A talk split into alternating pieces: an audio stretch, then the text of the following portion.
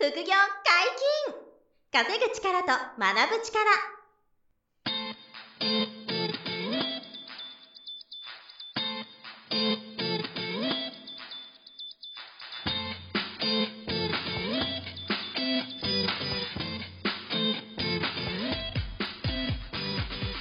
この番組は稼げるようになりたいを叶える副業アカデミーの提供でお送りいたします。副業アカデミーはあなたに合ったお金が稼げるスキルを身につけるためのスクール初級コースから上級コースまで様々なジャンルの副業ノウハウを学んでいただけます詳しくは副業アカデミーで検索くださいこんにちは、小林正宏です。山本博史です。よろしくお願いしはい、おます。願いします。今日も二人でおはい届けしますが、ます今日はどんな話ですか？今回は、はい。損得を後回しであー行きましょうっていう話をね、したいんですよ。はい。で、まあこれは常に自分自身も言い聞かせてるんですけど、はいあの当然損したくないし、はい。得したいじゃないですか。もちろん。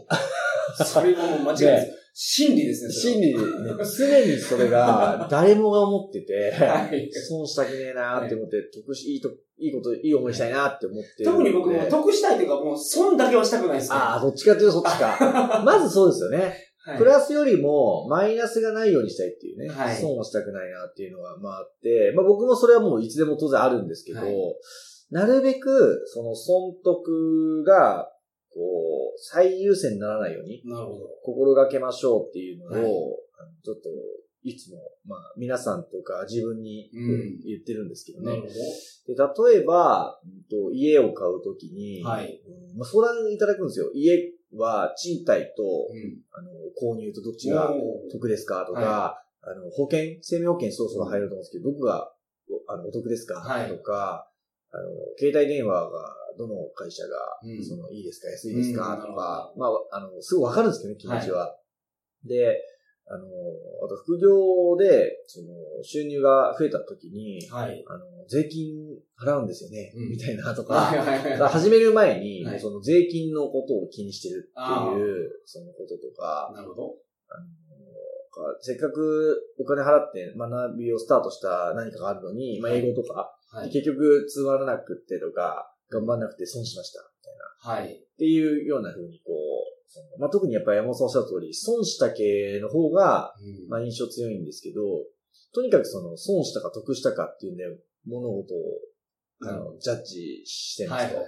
いう人がまあすごくあの多くて、はいまあそれは当然のあの心理なんですけど、まあ、なるべくそれを、あの、まあゼロにはできないですよね。そはい損得のことは。はいまあ僕もありますけど、まあなるべくそこを後回しうんにすることを意識しましょうって話でして、はい。で、まあ結論なんでかっていうと、うんその、損と得だけを気にすると、その、ワクワクが減っていくんですよね。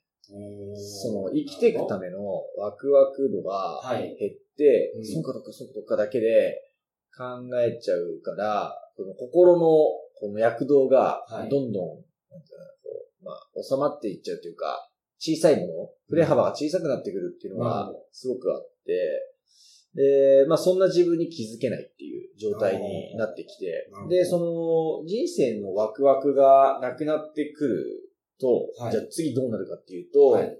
あのまあこれが致命傷なんですけど、はい。あのその輝きとか、うん。あのオーラうんが変わってきちゃうんですよ。だから、あの、その人が醸し出す、その、雰囲気とか、オーラとか、輝きがくすむので、はい。くすんでいってしまうから、はあの、付き合ってくれる相手が、あの、まあ、その、なんていうんですか、レベル的にも。ちょっとこまあ、自分に似たような人が周りに集まるう、集まると、そう、類が。自分の性格を見たければ、い自分の周りにいる人をまさに10人集めて平均取ったらいいっていう。大体そうそう。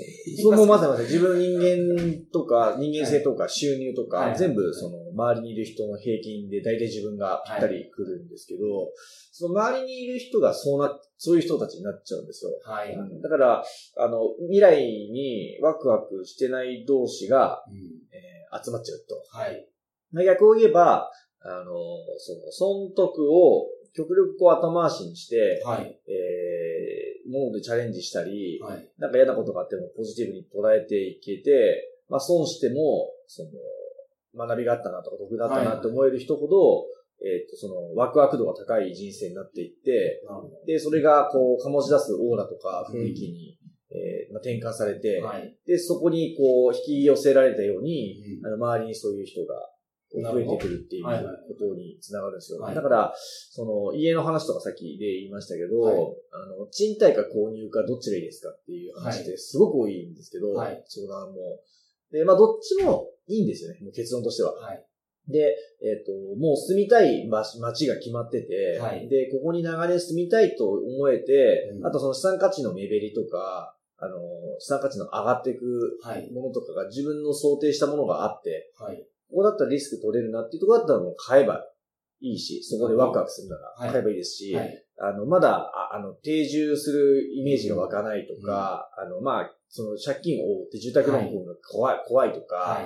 えっと、単純に事務所兼オフィスで、あの、借りて、半分経費で、事務所経費で落とせたら助かるとかだったら、もうはい賃貸にすればいいでしょうし、そこも答えは全然なくて、はい。あの、損得ばっか気にせずに、うん。まあ、自分が納得できる、あの、理屈と、まあ、取れる範囲のリスクの中で、ワクワクする方を選べばいいと。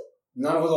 もう、楽しいことをワクワクする方を選びなさいと。はい。いうことで、そこに損得がどっちか、天秤どっちかとかも気に、あの、気にするんですけど、はい。あの、それだけでジャッジしてたら、うんあの、ワクワクがなくなっていっちゃうんで、気をつけてねっていう話なんですよね。なるほど、なるほ通じます？難しいな。ど。いや、わかります、わかります。これは、損得で言うと、うんその、買った方がいいじゃないですか。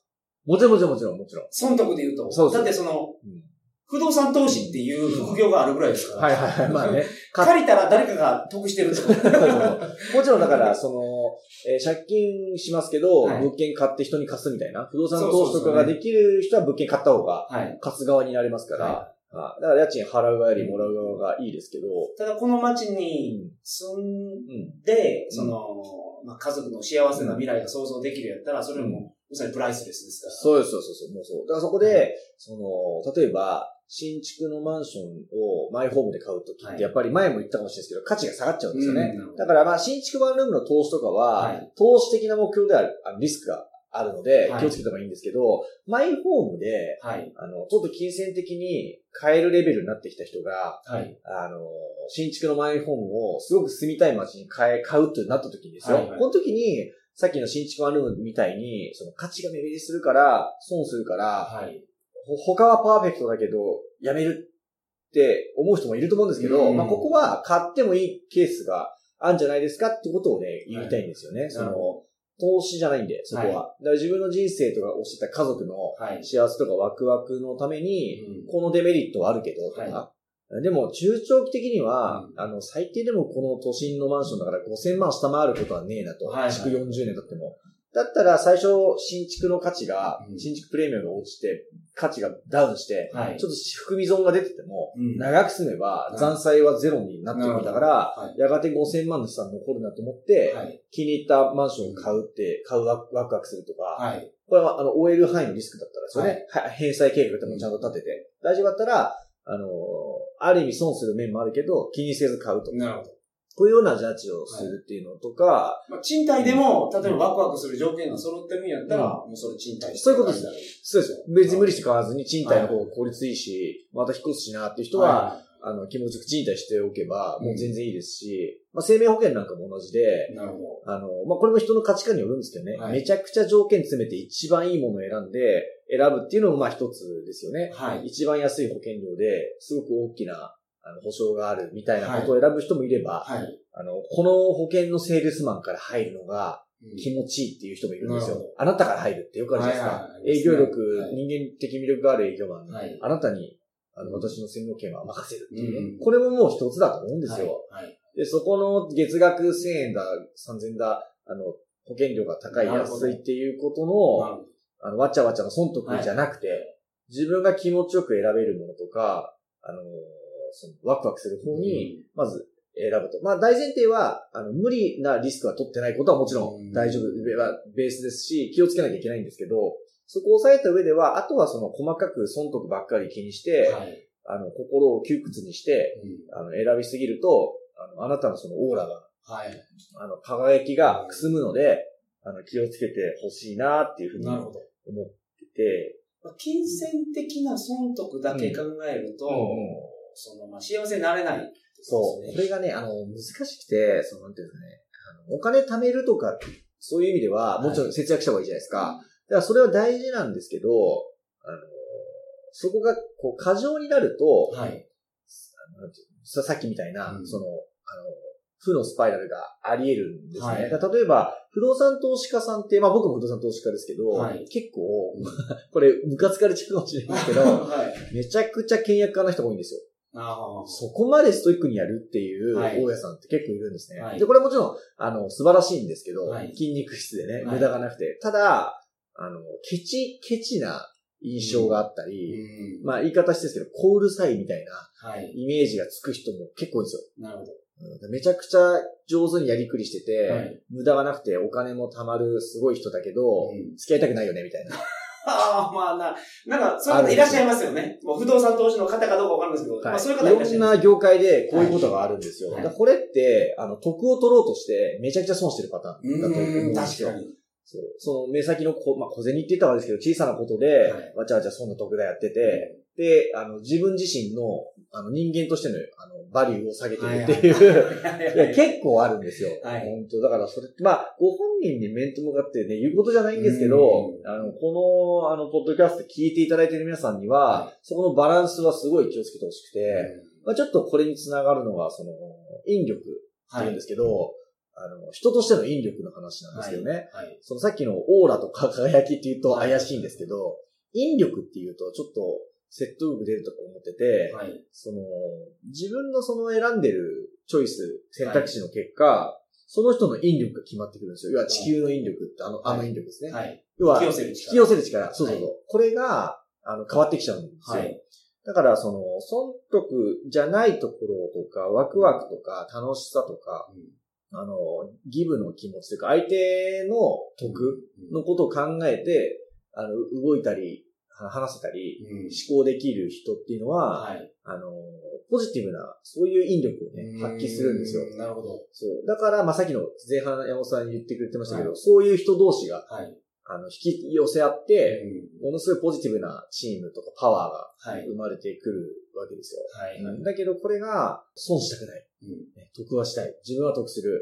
相手は損しても構わないけど、自分は得したい。みたいな。自分の損は絶対嫌だ。っていう生き方をしている人って、はい。あそういう引力を持つんで、おそういう人たちと引きよ引き寄せ合うんですよ。はいはい。だから、どんどんネガティブだったり、あの、なんていうかな、あの、信じ合えなかったり、はい。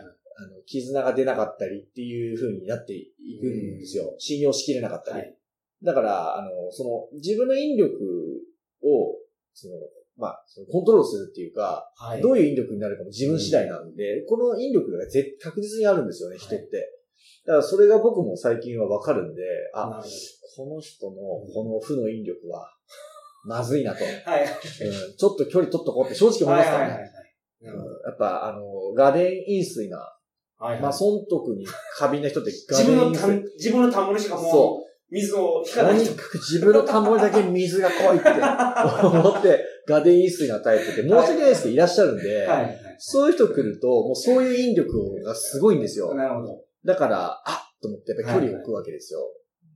今でも、その、経営者のセミナーとか、うん企業セミナーとか聞いてても、うんもうそういうビジネスはもううまくいかないって言ってますね。なうん社会的な意義を見つけて、やりましょょうっていうのは。僕はなんか、あ、なんか、綺麗事を言ってるのかと、正直初め、ああ、なるほど、なるほど。なるほど。僕も心が悪魔のような人間だ。綺麗事言っちゃって。でも、うんそれでやってると、うん失敗した時に助けてくれる人が絶対いるんですって。お金だけでやってると、うんお金がなくなった時に、みんなどっか行くんですって。そうですね。だから、大事だと。そうですね。あの、順風満帆なことばっかりじゃないから、辛いことが出てきた時に、うんえっ、と、ちゃんとその、ポリシーを持ってう、ん社会的ないいことがあることを俺やってるんだって思うと頑張れる。いやー、そうですね。からうそういうのを作りなさいっていんうのを、なるほど。だから単なる綺麗事じゃないですからね、そこは。そうですよねんそこは本当 agree ですね。この間、あの、とあるキャンプのイベントがあってですね。はいで、その、すごい何百人も来るような、はいキャンプに、ちょっとその、話に、公園にし、はいはい喋りに行ったんですよ、はいオファーもらって。キャンプでそのテントを立てて、あ、そうそうそうそう。バーベキューやったりもうキャンプ場で、キはあャンプをやって、はあキャンプファイヤーやったりとかいうところの夜の語り場に、ちょっはいとゲストで呼んでもらったんですけどね。はいその時別のスピーカーさんがね、はいあの、今山本さんが言ったことと同じようなこと言ってて、はい。あの、とにかく人を応援することっていう話をしてたんですよ。はい。自分のためにも、将来の自分のためにも、今夢中になるものがない人も、はい。一旦人のことを目いっぱい、あの、自分がやったら、やってもらえたら嬉しいことをはい。応援しとくといいよと。なるほど。自分が応援した分だけ、はいあの、全く同じかそれ以上自分が応援される側になっていくからって言ってましたけど、はいこれがまさに自分の損得別に。応援するっていうことが。あの、その、その人の話聞いてて、あ、やっぱ本当そうだなと思って、その、損得だけで生きてたら、人のことをその、その、なんですよ、応援するって難しいわけですよ。その、損しますからね。そうそうそう、た対価を求めてたら。そうそうそう。お金のことだけ考えると。考えたらそう、はい全然これ何もお金になんないけど、割り合わねえから応援するのやめようみたいになっちゃうところが、あの、普通の、まあ、心理で、その逆なんですよね。とにかく、あの、今、あの、夢中になるものがある人もない人も、はい人のことを応援するっていうことをはい徹底してごらんみたいな。うんその人すごくて、なんかね、インスタ50万フォロワーみたいな、はいはい。めっちゃすごい人だったんですよ。その人が言ってたんで、はいやっぱりめっちゃ応援されてるんですけど、今はね。はで、なんでかっていうとね、もう死ぬほど、あの、応援してきたと。もう損得じゃねえと。はい。うわーって応援してたら、今すごいその何倍も応援されるようになっちゃったみたいな。